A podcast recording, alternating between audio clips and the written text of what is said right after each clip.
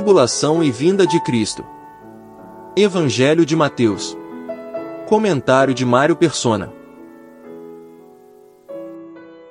No capítulo 24 de Mateus, Jesus explica aos judeus fiéis como serão os sete anos da tribulação que precede sua vinda para reinar neste mundo. O princípio das dores, ou a primeira metade dos sete anos, será caracterizado por muitos que afirmarão ser o Cristo, o Messias esperado, enganando muita gente. Jesus fala também de guerras, fomes e terremotos como característica do, do início das dores. Ah, guerras, fomes e catástrofes naturais sempre ocorreram, portanto, ele está falando aqui dessas coisas num grau nunca visto antes. Em seguida, ele fala aos seus discípulos que eles serão perseguidos, mortos e odiados por todos. Apesar de vermos isso também na história da igreja, ele está falando do que ocorrerá àqueles que se converterem durante os sete anos de tribulação que ainda estão por vir, principalmente dentre os judeus. Então vem uma frase que costuma ser mal interpretada por muitos cristãos. Aquele que perseverar até o fim será salvo. Considerando que ele está se dirigindo a judeus, dentro do contexto do judaísmo, faça a seguinte pergunta: O que um discípulo judeu entenderia por ser salvo aqui? Certamente não o mesmo que eu e você entendemos, vivendo hoje num contexto religioso e cultural do cristianismo, cuja esperança é celestial. A esperança do judeu no Antigo Testamento era terrena. A ideia de ir para o céu era estranha a um judeu. Sua esperança estava no estabelecimento do reino do Messias nesta terra, na libertação de seus inimigos e na prosperidade material. Diante do cenário que Jesus estava descrevendo, para um judeu, ser salvo significava conseguir sair vivo daquela situação e poder participar do reino. Portanto, Jesus está falando de uma salvação do corpo, uh, de alguém que é livrado da morte. A perseverança aqui é para estar são e salvo na chegada do Rei Jesus e do seu reino. Antes que isso aconteça, Jesus diz que o evangelho do reino será pregado em todo o mundo. O evangelho do reino não é o que é pregado hoje. Era o evangelho que João Batista pregava e voltará a ser pregado depois do arrebatamento da igreja. João Batista anunciava que o Messias e Rei havia chegado, algo do tipo: arrependam-se que o reino de Deus é chegado. Essa era a mensagem de João. Se os judeus não tivessem rejeitado o seu Messias da primeira vez, o reino teria sido estabelecido nesse mundo. Hoje nós entendemos que essa rejeição foi utilizada por Deus para formar a igreja, um povo com privilégios ainda maiores do que aqueles dados a Israel. O evangelho que é pregado hoje, no período da igreja, é diferente do evangelho do reino. O cristão não está esperando um rei. Aliás, em nenhuma carta dos apóstolos você encontra que Jesus seja rei dos cristãos. A estes, eh, aos cristãos, é prometido que irão reinar sobre a terra com Jesus o rei que é aguardado por Israel. O evangelho pregado hoje é o evangelho da graça de Deus e ainda não alcançou todo mundo como o evangelho do reino alcançará. A mensagem não é mais arrependam-se que o reino de Deus é chegado, como era no evangelho do reino, mas a mensagem hoje é creia no Senhor Jesus e você será salvo. Você já creu? Creia para não ser deixado para trás. O discurso de Jesus continua realçando o caráter judaico de Mateus 24. No versículo 15, chegamos à profanação do Templo de Jerusalém, descrita pelo profeta Daniel. Quando os judeus fiéis desse tempo, que ainda é futuro para nós, virem o sacrilégio cometido no lugar santo, eles saberão que é chegada a hora. Para que isso aconteça, é preciso que exista outra vez o templo, portanto, ele será reconstruído. A frase, quem lê entenda, tem grande significado para os judeus fiéis que lerão o profeta Daniel e entenderão que é chegada a hora. O capítulo continua mostrando que é dirigido a judeus. Além da referência ao templo, que é destruído e reaparece profanado no versículo 15, Jesus fala dos profetas, uh, profetas falsos, falsos profetas, pois foram profetas que levaram a palavra de Deus a Israel. As advertências dos apóstolos, quando feitas à igreja, é contra falsos mestres. Jesus fala também de falsos cristos, que farão grandes milagres. E lembre-se de que Cristo significa Messias. Sempre existiu gente por aí dizendo ser Jesus, querendo enganar os cristãos. Mas quantos você encontra dizendo ser o Cristo, o Messias eh, de Israel, e tentando enganar os judeus? As pessoas às quais a profecia é dirigida, aqui, estão na Judéia, e são exortadas a fugirem para os montes e orarem para que a fuga não aconteça no sábado, Olha outra característica judaica aí. Uh, que é o dia em que os judeus não podem viajar, ou no inverno, que obviamente só abrange um hemisfério. Jesus está falando de uma tribulação como nunca houve desde o princípio do mundo. Portanto, não pode ser associada a qualquer perseguição, holocausto ou guerra da história, pois esta, que está sendo descrita aqui, precede a volta de Cristo, o que ainda não aconteceu. O capítulo 2 da, da segunda carta aos Tessalonicenses diz que então será revelado o Anticristo, que é mestre em milagres, e que se assentará no templo de Jerusalém, proclamando ser Deus.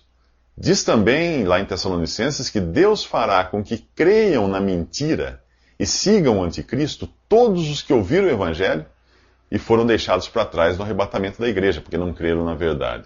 Portanto, se você ouviu o evangelho da graça e ainda não tomou uma decisão, a hora é agora. Depois só será salvo quem nunca foi evangelizado antes. O anticristo só se manifesta uh, depois uh, que aquele que o detém, o Espírito Santo, é tirado da terra. No capítulo 2 de Atos dos Apóstolos, o Espírito Santo desceu ao mundo e passou a habitar individualmente em cada pessoa que crê em Jesus e coletivamente na igreja. Quando os crentes em Jesus forem tirados da terra no arrebatamento, o Espírito, que é o penhor ou a garantia da sua salvação, será tirado com eles. Quem for evangelizado depois disso e crê em Jesus terá o Espírito sobre si como acontecia no, nos tempos do Antigo Testamento, mas não em si, habitando em si, como acontece hoje. Se você crê realmente em Jesus, você tem o Espírito Santo, pois a Bíblia diz que se alguém não tem o Espírito de Cristo, esse tal não é dele. Você é de Jesus? Nos próximos três minutos, o firmamento é abalado com a impressionante volta de Cristo. A segunda vinda de Cristo é visível em todo o mundo. Ao contrário do arrebatamento secreto dos que creram em Jesus, que deve ocorrer uns sete anos antes. Assim como o relâmpago sai do Oriente e se mostra no Ocidente, assim será a vinda do Filho do Homem. Quando Jesus veio da primeira vez como um humilde ser humano, ele foi rejeitado e entregue à morte. Sua segunda vinda não será assim. Ele não, verá, não virá mais como o servo que se esvaziou a si mesmo, mas virá em glória e majestade. Quando ele morreu na cruz, houve trevas por toda, por toda a terra, a terra tremeu. Quando ele voltar, o sol voltará a se escurecer e o firmamento será abalado. Mateus fala de estrelas cadentes e do sinal do Filho do Homem sendo visto por todos no céu. Aí sim vai cair a ficha para muita gente.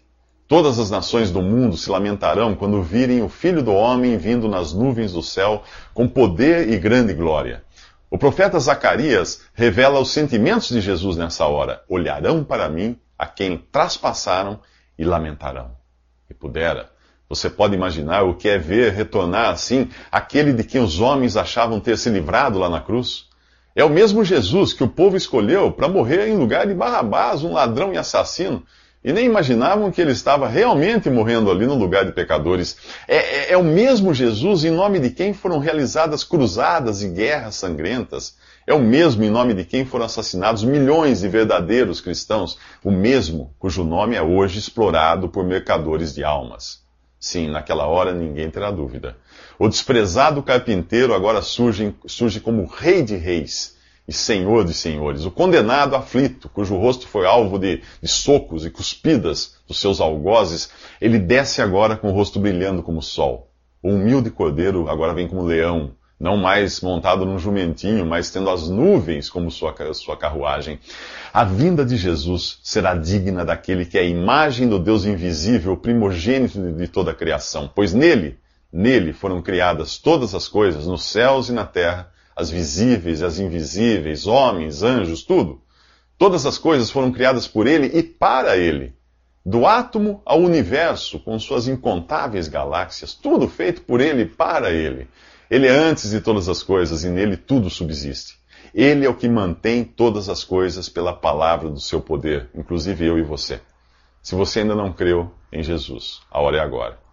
Os que não crerem antes do arrebatamento secreto da igreja passarão os sete anos de tribulação, acreditando piamente no anticristo, e verão Jesus vindo dos céus não mais como Salvador, mas como juiz.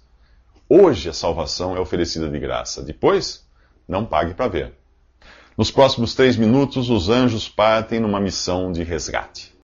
Ao retornar, Jesus envia os seus anjos em duas missões distintas.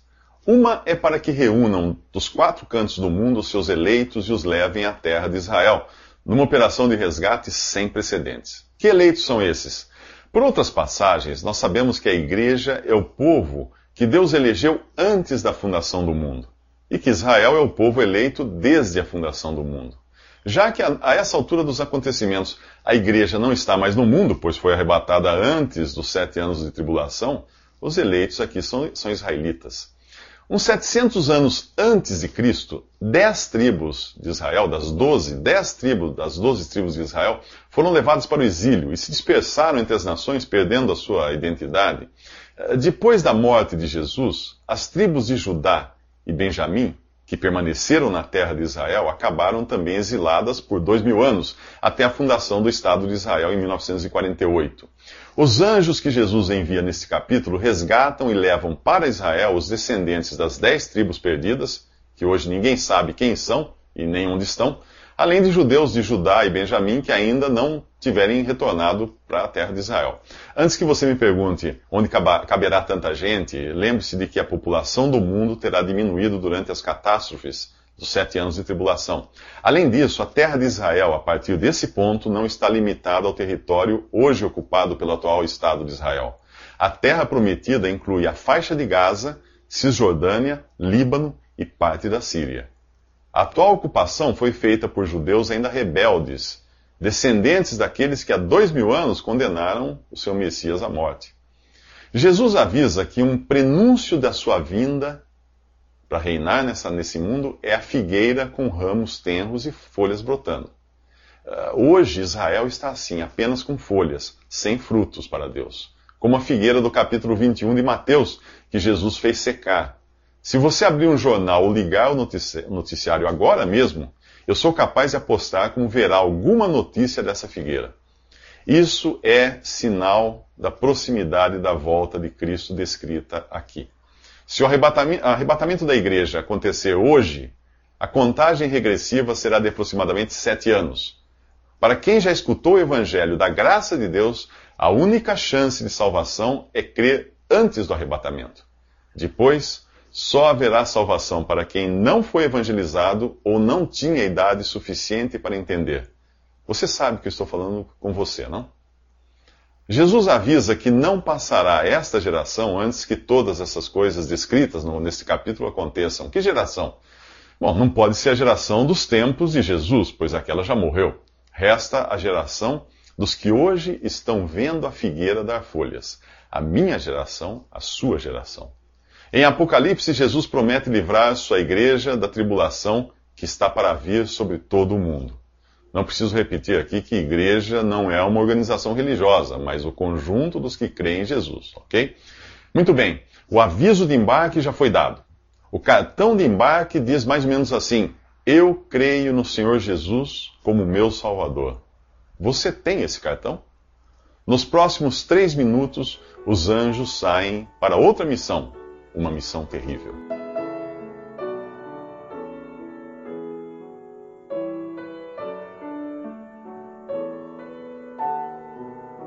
Visite respondi.com.br. Visite também 3minutos.net.